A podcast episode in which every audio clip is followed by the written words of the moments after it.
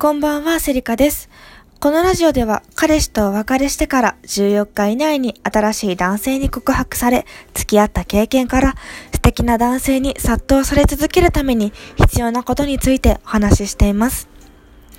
今日のテーマは、男性のペースに合わせることが重要だよということと、お互いに好き同士であっても、タイミングの問題でうまくいかないケースもあるんだよということについてお話ししていこうと思っております。まずですね、昔話を少ししていこうと思っているのですが、冒頭で私が話しているお別れした男性というのが、職業で言うと国家公務員だったんですよね。まあ、あの、霞が関で働いている人といえば分かっちゃうかなと思うんですけれども、とにかく本当に忙しい人だったんですよね。毎日平日は8時出社で終電まで勤務して働いていて、土日も、あの、出勤して働いているような人でした。で、あの、東京にいたのにですね、付き合い始めた途端に遠距離になってしまいまして、まあ、あの、距離的には飛行機で2時間ぐらいですかね。そんなに遠くはないんですけれども、なかなかまあ飛行機とか乗れないじゃないですかね。タイミングとしても。なので、そういうタイミングとして今思うとですね、あまり良くはなかったかなと思いますね。で、これって誰が悪いとかってないんですよね。恋人間の課題があるとしたらですね、原因って3つあってですね、1つは自分の課題、2つ目は相手の課題、3つ目が環境の課題というのがあるんですよね。そしてですね、自分と相手がどう頑張ったとしても解決できない課題というのが、この3つ目の環境の課題なんですよね。遠距離恋愛とかだってあの解決できないですもんね。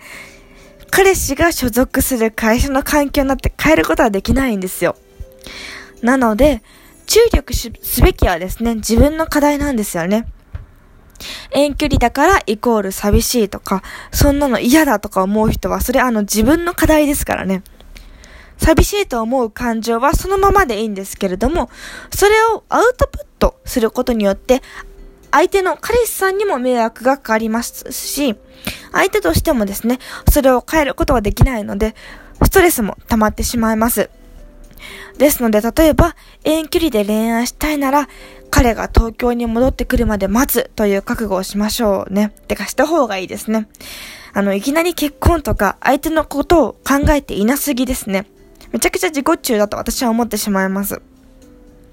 相手のペースとか、特に、あの、お仕事のペースですね。そちらを見て、それに合わせてあげることって本当に必要なので、あの、ぜひ気をつけていただければと思います。これがあの、ペースを合わせるということですね。あの、お互いに好き同士でも、寂しさで、先ほどお話ししたように、こう、自爆ししてしまったりとかしたら、あの、元もこと、元も子もないですし、あの、環境の問題のせいでですね、あの、どうしても、お互いの意思疎通が図りづらいとかになってもですね、ご縁が切れてしまうことってあるんですよね。で、あの、そうなったとしてもですね、最後には全て受け入れてですね、次に進む覚悟を持ってお付き合いされていただいた方が、あの、今後にもですね、今後自分の役にも立つかと思いますので、ぜひ、あの、気をつけていただければと思います。さあ、それではですね、今回はこの辺で終わりにいたします。いつもお聴きいただきましてありがとうございます。また次回の配信をお楽しみにお待ちくださいませ。ありがとうございました。